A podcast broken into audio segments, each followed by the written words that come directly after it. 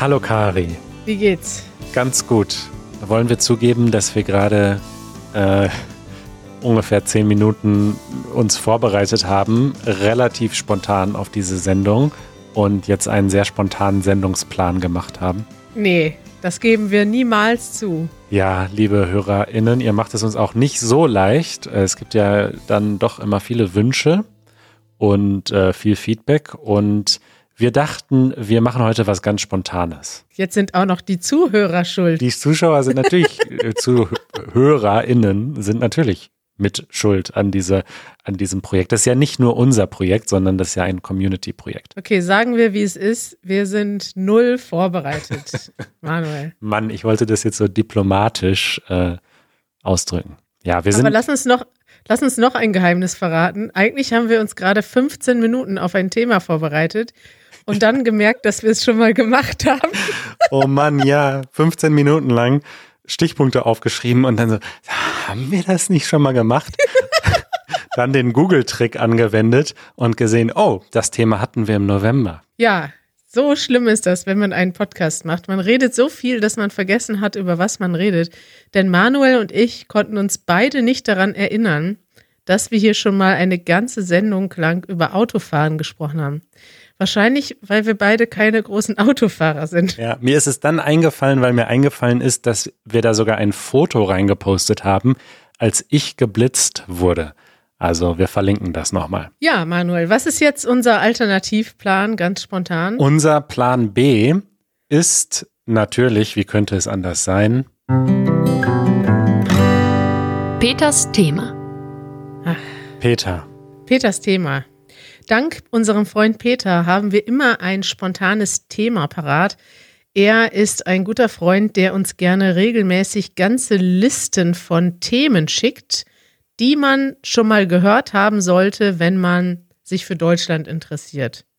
Nach seiner Meinung. Richtig. Und vor allem sind die Themen, die hören sich sehr gut an und wir wählen immer zufällig ein Thema aus und unterhalten uns dann darüber. Richtig. Ich habe hier die lange Liste an äh, Themenvorschlägen in einem äh, Zufallsgenerator und klicke jetzt auf das Glücksrad. Das ist so ein Glücksrad, was sich jetzt hier gerade dreht. Und äh, das Thema für den heutigen Tag lautet Nacht- oder Tagmensch. Wann arbeitet es sich am besten? Das ist ein super Thema. Danke, Peter. Ja, das ist ein interessantes Thema. Ja, Manuel, arbeitest du nachts oder tagsüber? Also ich arbeite schon länger nicht mehr nachts. Ich habe einen ziemlich krass, krassen Tagesrhythmus, der mittlerweile ähm, darin besteht, früh aufzustehen und früh ins Bett zu gehen. Und das hat verschiedene Ursachen. Ähm, zum Teil hängt es damit zusammen, dass ich gemerkt habe, dass mir das gut tut, immer zur gleichen Zeit einfach aufzustehen. Äh, zum anderen ähm, muss Joanna jetzt oft äh, regelmäßig früh raus und ich stehe dann einfach mit auf. Dann hatten wir ja den Pflegehund, äh, der ist, beziehungsweise die ist immer sehr pünktlich um 6.30 Uhr aufgewacht Oh und äh, wollte dann raus. Also verschiedene Dinge, die so zusammengekommen sind und die dazu führen, dass ich dann immer sehr früh aufstehe. Und ich mag das eigentlich, dieses früh aufstehen. Tatsächlich mag ich es aber auch noch lange zu sitzen und zu arbeiten. Also es ist so, ja, schwierig. Schwierig, Manuel. Wann stehst du denn jetzt auf? Meistens um sieben. Oh Gott, das wäre für mich schon grenzwertig, denn bei mir muss es auf jeden Fall hell sein, wenn ich aufstehe. Wenn ich das Gefühl habe, zu, ich stehe zu früh auf, das passiert nicht oft, dass ich nicht schlafen kann, aber manchmal, wenn ich Alkohol trinke, dann wache ich zu früh auf und kann nicht mehr einschlafen. Und für mich ist dann irgendwie der ganze Tag komisch angefangen. Wann ist denn im Moment Sonnenaufgang, Kari? Was schätzt du? Äh, ist nicht um sieben? Um 5.30 Uhr. Also um sieben ist es schon lange wach, äh, lange hell. Äh, ja, okay. Also nee, um sieben kann ich nicht aufstehen. Es muss hell sein. Vorher stehe ich. Ja, im Winter ist es, war ja vor kurzem noch Winter und gefühlt ist es immer noch Winter. Ja.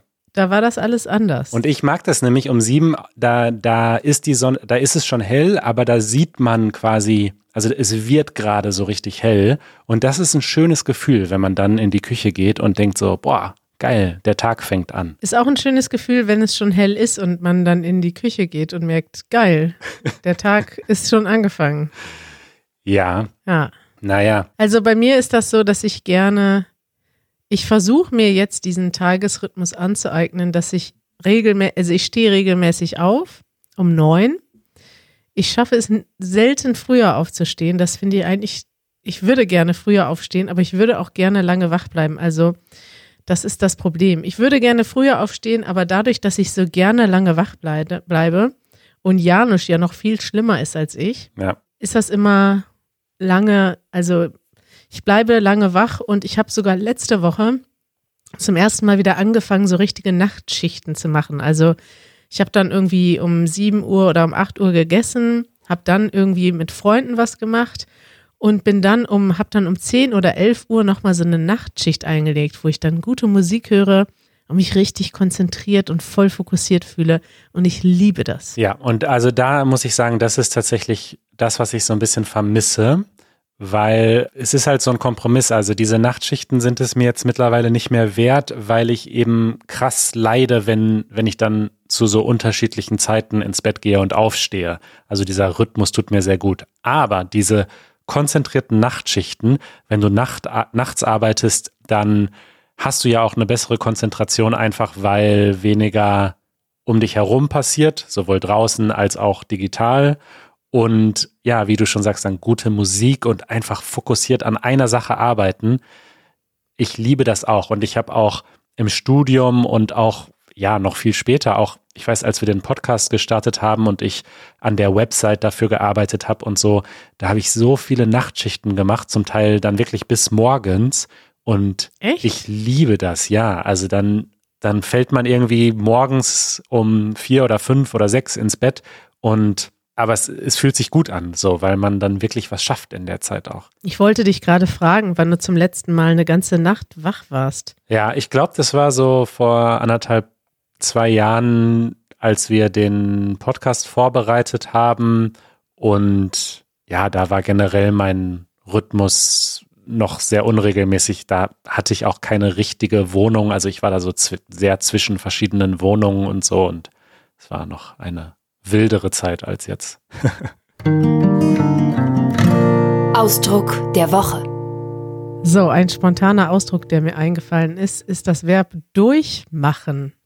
Wenn man nämlich die ganze Nacht wach bleibt, meistens im Partyzusammenhang benutzt, aber wenn du jetzt die ganze Zeit nach, äh, wach bleibst und ähm, gearbeitet hast, dann sagt man auch, ich habe die Nacht durchgemacht, oder? Richtig. Und man kann aber auch das Verb ändern. Man kann zum Beispiel sagen, ich habe die Nacht durchgearbeitet, wenn man die ganze Nacht gearbeitet hat, oder durchgefeiert, wenn man die ganze Nacht gefeiert hat. Oder durchgetanzt. Durchgetanzt. Nur durchgeschlafen gibt's irgendwie nicht, weil das ist der Standard. Doch, oder? Durchgesch Ach doch, stimmt. Durchgeschlafen. Ich habe, wie hast du geschlafen? Toll. Ich habe zum ersten Mal seit einem Monat durchgeschlafen. Das bedeutet, ich bin nicht aufgewacht. Richtig. Ja. Ja, ist gar nicht so ein besonderes äh, Verb. Offensichtlich gibt es viele Kombinationen. Aber wenn man die ganze Nacht durchgemacht hat, ist man meistens am nächsten Tag durch. Und das musst du jetzt erklären, Manuel. Ja, wenn man, das ist auch noch ein gutes Wort, stimmt. Das ist natürlich umgangssprachlich, aber wenn man durch ist, dann ist man erschöpft. Ich kann zum Beispiel sagen, boah, ich habe den ganzen Tag gearbeitet, seit heute Morgen um sieben. Ich bin echt durch jetzt. Ich will nur noch ins Bett. Ja. Es ist so ähnlich wie fertig, ne? Es ist auch umgangssprachlich, aber man kann auch sagen, ich bin fertig. Und weißt du, wann ich das letzte Mal richtig durch war? Das fällt mir gerade wieder ein. Letzte Woche, da habe ich nämlich drei Nachtschichten nacheinander gemacht. Also ich habe immer so bis ein, zwei Uhr gearbeitet. Nicht so lange wie du. Für mich ist das auch schon lang, wenn ich dann noch arbeite. Es ist ja was anderes, ob ich Ja. von elf bis zwei Uhr äh, YouTube gucke oder ob ich arbeite konzentriert.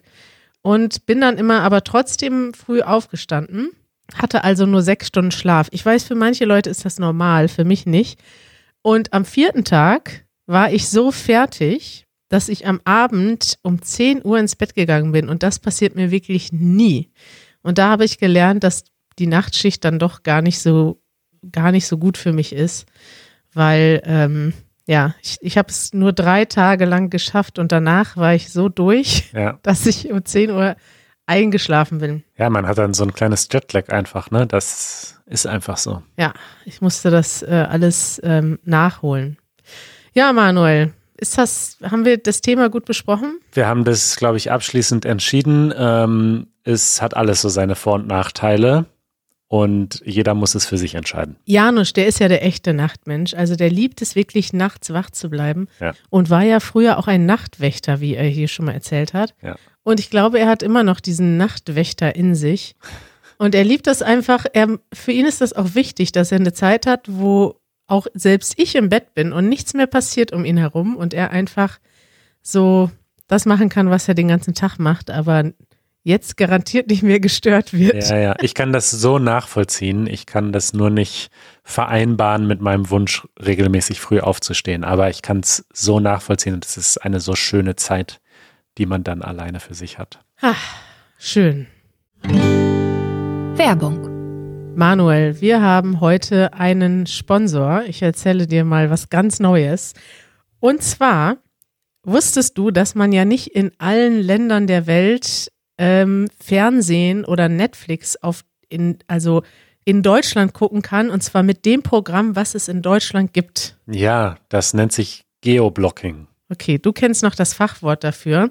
Und unser heutiger Sponsor ist NordVPN. Das ist ein VPN-Service, der es ermöglicht, dass man quasi über ein anderes Land eine IP-Adresse bekommt und sozusagen surft, als wäre man in Deutschland. Und ich kann das jedem empfehlen, wenn man zum Beispiel ähm, die Mediatheken der deutschen Fernsehsender gucken will. Die sind nämlich quasi wie ein wie ein ganzes Netflix voll mit interessanten Filmen. Und da ich ein Doku-Fan bin, möchte ich gerne die ARD und ZDF und die Arte-Mediathek euch allen empfehlen, wenn ihr das mal angucken wollt.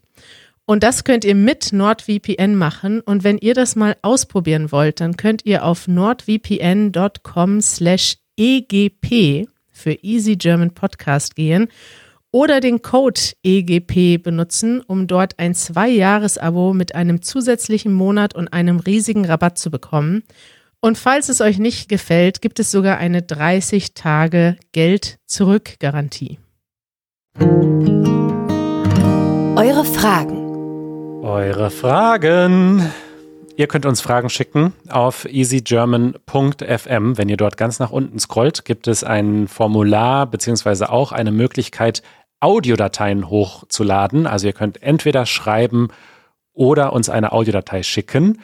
Und Bersu hat uns eine Frage zum Thema Mittagessen geschickt. Eine ganz interessante Frage, nämlich wie essen die Deutschen ihr Mittagsessen am Arbeitsplatz?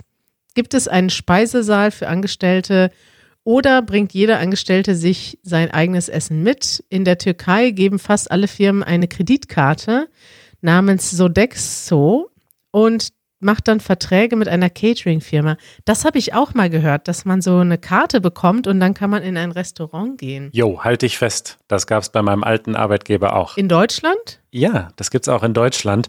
Bei uns war das jetzt nicht eine Kreditkarte, sondern das waren so Gutscheine. Ähm, und das ist quasi so, weil es in unserer Firma keine Kantine gab, also das können wir ja noch erklären, ähm, hat die Firma gesagt, okay, also eine Kantine ist ja so, dass, dass die Mitarbeiter günstiges Essen bekommen, was die Firma sozusagen kocht für die Mitarbeiter. Das gibt's in ganz großen Firmen in der Regel. Und bei meinem alten Arbeitgeber gab es das jetzt nicht an dem Standort, an dem ich gearbeitet habe. Und stattdessen haben wir eben diese Gutscheine bekommen und ähm, die konnten wir in so ziemlich allen Restaurants in der Umgebung einlösen. Also die Restaurants haben da alle mitgemacht.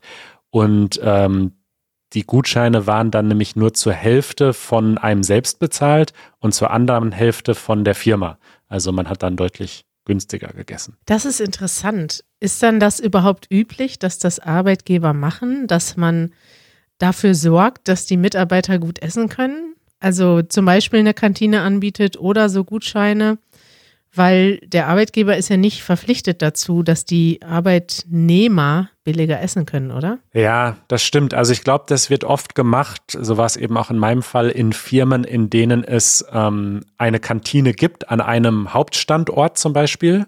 Äh, das heißt, die Mitarbeiter, die vielleicht in dem großen Hauptbüro arbeiten, die haben eine Kantine und die anderen Mitarbeiter, die vielleicht an kleineren Standorten arbeiten, die das nicht haben, die sollen dann nicht benachteiligt werden und immer teuer im Restaurant essen müssen. Und deswegen gibt man dann als Firma diese Gutscheine aus, damit so eine gewisse Gleichberechtigung besteht. Ja, ich war jetzt schon sehr lange nicht mehr angestellt. Ich arbeite meistens. Du stellst nur an. Ja, alleine. ich arbeite mit unserem eigenen Team. Ich überlege echt, was so die deutsche Kultur ist, weil es passiert ja auch häufig, dass man sich sein eigenes Essen mit in die Firma bringt. Also ich würde gar nicht sagen, dass es überall üblich ist, dass man in die Kantine geht. Es gibt ja auch viele Leute, da bringen sich die Leute so Tuppertöpfe mit oder so Butterbrote. Total. Und jeder sitzt da mit seiner Tupperdose. Müssen wir erklären, was eine Tupperdose ist? Nee, ne? Nee. Tupper, Tupper ist ja sowieso international. Butterbrotsdose. Eine Butterbrotdose. Und da setzt man sich dann an den Tisch, aber das ist schon typisch deutsch, oder? Dass man sich selber was mitbringt oder macht man das überall? Mm, Naja, also mein Wissen basiert jetzt hauptsächlich auf The Office, aber da haben die sich schon auch ab und zu Essen mitgebracht. Ich glaube, das ist ja oft so. Also jeden Tag ins Restaurant gehen, selbst wenn man diese Gutscheine hat, geht halt einfach irgendwann ins Geld. Also Berlin ist ja noch relativ günstig. Also hier kann man wirklich für 10 Euro ein gutes Mittagessen bekommen. Aber Billiger. Auch für fünf. ja, am Kudamm nicht unbedingt. Ähm, es sei denn, du willst jeden Tag Döner essen. Ja. Aber, ähm, aber ja, genau. Also ich denke, die meisten Leute bringen sich vielleicht manchmal was mit und manchmal gehen sie raus. Und in meiner Erfahrung ist dann so die Kultur, dass man sich relativ spontan mit anderen zusammentut. Und dann geht man in einer Gruppe von zwei bis sechs Leuten in ein Restaurant. Wenn die Gruppe größer ist, wird es kritisch, weil dann die Restaurants überfordert sind und dann wartet man länger auf das Essen, als man Mittagspause hat. Ja, schwierig zu organisieren, wenn man das dann mit allen Leuten Ja. gleichzeitig machen muss. Aber wenn es jetzt um die Kultur geht, ich würde sagen, es ist relativ ungewöhnlich, dass man alleine isst. Also selbst wenn man sich was mitbringt, dann isst man mit den anderen Leuten, die sich auch was mitgebracht haben. Ja. Ja. Ja, das stimmt. So kenne ich das auch von den meisten Orten, wo ich gearbeitet habe. Und das ist dann auch eigentlich ganz nett. Das fehlt mir ein bisschen bei uns, bei unserer Remote-Arbeit jetzt, dass wir uns wirklich nur in Meetings sehen und nie die Zeit haben, mal gemeinsam Mittag zu essen oder irgendwie, ja, etwas, einen unwichtigen Teil des Tages miteinander zu verbringen. Das stimmt. Und das ist auch so eine Sache, die kann man einfach nicht replizieren über Zoom. Nee. Ne? Also wenn wir jetzt ein Zoom-Treffen machen, um Mittag zu essen, das artet nur in irgendwie komischen Geräuschen aus und das will einfach niemand, weißt du? Aber zusammen ins Restaurant gehen, auch wenn man nur eine halbe Stunde hat oder eine Stunde, ist nett. So. Ja, ist nett, ne? Gut. Ja, haben wir noch Zeit für eine zweite Frage oder nicht? Na klar. John aus Irland äh, bedankt sich äh, für unseren Podcast jede Woche und äh, möchte etwas mehr wissen über das Thema Religion in Deutschland. Religion. Religion. Die Frage ist schon sehr alt, Manuel. Haben wir die wirklich noch nie beantwortet? Ähm, stimmt, die ist aus 2019, ne? Boah, ihr seht also, wir brauchen neue Fragen hier. Ähm, es ist auch ein großes Thema, ne? Also eigentlich müsste das ein Thema der Woche sein, aber wir können es ja mal ganz allgemein beantworten. Also die Frage ist, wie, also er schreibt, wie sind die Deutschen mit Religion heutzutage? Also ich denke, er meint damit, welche Rolle spielt Religion im alltäglichen Leben, oder? Ja, Ja. richtig. Und er hat einen Tandempartner, der Protestant ist und Kirchensteuern zahlt. Und in Irland, wo er, wo er herkommt, zahlen wir freiwillig jede Woche und manchmal zahlen wir nicht. Das kann jeder selber entscheiden. Ja. Interessant. Freiwillig. Ja, ich zahle unfreiwillig an die Kirche, immer noch. Und meine Freunde lachen mich dafür aus, dass ich noch nicht ausgetreten bin. Wie ist das bei dir? Ja, das ist halt wirklich, das haben wir irgendwann schon mal erklärt. Also in Deutschland gibt es diese Kirchensteuer. Das heißt, wenn man angibt, dass man äh, in der Kirche ist und damit ist die katholische und protestantische Kirche gemeint, dann zieht der Staat Steuern ein jeden Monat. Wie viel ist das? Ja. 20 Euro oder so. Es hängt davon ab, wie viel du verdienst. Ach so. Also bei mir waren es, glaube okay, ich. Jetzt rechnen wir mal aus, wie viel Manuel verdient anhand. Ich weiß es ja nicht. Ich bin ja mit 18 aus der Kirche ausgetreten und äh, zahle diese Steuer dementsprechend nicht. Ähm, es ist relativ viel tatsächlich. Äh, uh, uh, ich gucke gerade nach. Mehr oder weniger als Netflix? Das ist die Frage. Ja, es kommt darauf an, wie viel du verdienst. Meistens ja. mehr. Genau. Also das ist jetzt so die steuerliche Frage, äh, wie die Finanzierung abläuft ähm, in den meisten. Neun Prozent. Neun Prozent deines Gehalts. Nicht deines Gehalts, sondern, ach, boah, sind wir schlecht in sowas wie Kirchensteuer berechnen. Okay, ich gehe mal auf anwalt.org, da wird das ausgerechnet. Ja. Ich glaube, auf das 9 Prozent. Na, das müssen wir nochmal recherchieren. also wir wollen jetzt auch nicht äh, falsche Angaben machen. Ne? Das ist aber nur bei den christlichen Kirchen so, ne? Also wenn du jetzt ähm, Moslem bist oder Jude oder so, dann ja. ist das nicht so. Ja. Also das ist so ein bisschen eine Spezialität. Ich denke, die Religion in Deutschland ist in den meisten Fällen relativ privat. Ne? Also es gibt schon viele Menschen, die äh, religiös sind und auch viele Menschen, die praktizieren, die in die Kirche gehen oder zur Moschee oder in die Synagoge. Aber ähm, es ist nicht so ein Riesenthema jetzt in zum Beispiel in politischen Debatten oder so. Ich kenne das aus den USA, wo das eine große Rolle spielt, äh, ob ein Politiker religiös ist. Und das ist in Deutschland überhaupt nicht so, habe ich das Gefühl. Also vielleicht noch bei der CDU, die ja nun mal die christlich-demokratische Union ist. Die haben das in ihrem Parteinamen drin, dass sie christlich sind. Aber ansonsten spielt das doch äh, eher nicht so eine große Rolle, oder? Ja, kommt drauf an. Also wenn du zum Beispiel Arzt oder Lehrer bist, äh, schon. Und ich weiß, dass meine Eltern, also meine Mutter ist auch nicht so ein großer Fan von der Kirche, aber die haben das so eingeimpft bekommen, dass man besser in der Kirche ist als draußen. Weil es schon Arbeitgeber gibt, bei meinen, in der Generation meiner Eltern waren das, glaube ich, noch mehr. C und A ist, glaube ich, auch so ein Arbeitgeber, oder? Das wurde mir immer als Beispiel gesagt. Und vor allem, wenn du, ja, ganz viele Krankenhäuser, Schulen, soziale Betriebe werden ja in Deutschland von Kirchen geleitet. Mittlerweile ist das nicht mehr so streng überall, aber früher war das so, dass du, wenn du in einem, in einem katholischen oder evangelischen Krankenhaus arbeiten wolltest als Arzt, musstest du dieser Konf Konfession angehören. Das stimmt, ja. Die Kirchen machen viele soziale Dinge, auch Kindergärten gehören da noch zu. Und da war es zumindest früher so, dass wenn man nicht in der Kirche war, da vielleicht schlechtere Chancen hatte. Ich glaube, dass sich das aber auch so langsam ein bisschen ändert, zumindest. Ja. Ja.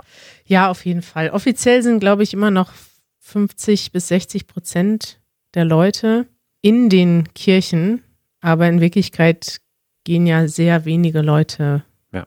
tatsächlich noch in die Kirche. Also wenn ich mir angucke, die katholische Gemeinde, ja in Berlin war ich hier noch nie, aber in Münster, in meiner Heimatstadt, ist das auch schon so, dass die Kirche eigentlich nur an Weihnachten voll ist und sonst sitzen da vielleicht irgendwie, ja, weiß ich nicht, nicht so viele Leute regelmäßig. Richtig. Das wollte ich gerade noch sagen, ne? dass also immer mehr Leute treten aus den Konfessionen aus, also sind nicht mehr in einer organisierten äh, Religion. Das bedeutet nicht zwangsläufig, dass sie nicht an Gott glauben. Also ich glaube, wenn man sich diese Statistiken anguckt, gibt es deutlich mehr Leute, die dann trotzdem sagen, ja, ich glaube an Gott, aber ich möchte nicht mehr in einer organisierten Religion sein.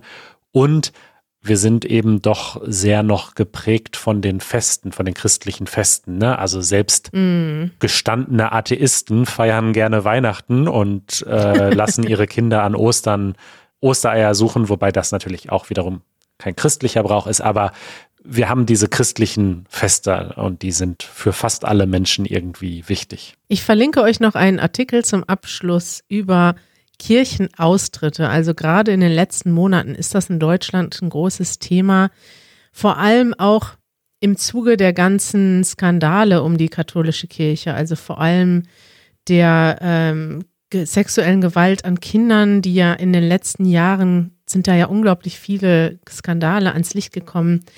Und auch andere, es gibt andere Skandale auch, wo einfach die Kirche intransparent ist, sich Leute falsch benommen haben. Und in Deutschland gibt es eine richtige Welle an Kirchenaustritten, vor allem in der katholischen Kirche. Mhm. Da könnt ihr mehr drüber lesen in diesem Artikel von der Deutschen Welle. Toll. Ja, das waren ja hier eine wilde Mischung an Themen irgendwie, ne? Heute. Das ist unser nächster Untertitel für den Podcast. Gefährliches Halbwissen und eine wilde Mischung an Themen. Ja, wirklich wilde Mischung heute. Von der Kirche zu Mittagessen und ähm, Ja, was Wo haben wir war noch nochmal mal das erste Thema? Schon wieder vergessen. Und in fünf Monaten, wenn dann jemand vorschlägt, Tag- oder Nachtarbeit, oh, das ist ja ein tolles Thema. Das hatten wir ja noch nie. ach Manuel, wir werden auch nicht jünger, ne? Ja. Bis bald, äh, Kari. Also, nächste Episode gibt es eine Überraschung. Ciao. Ciao.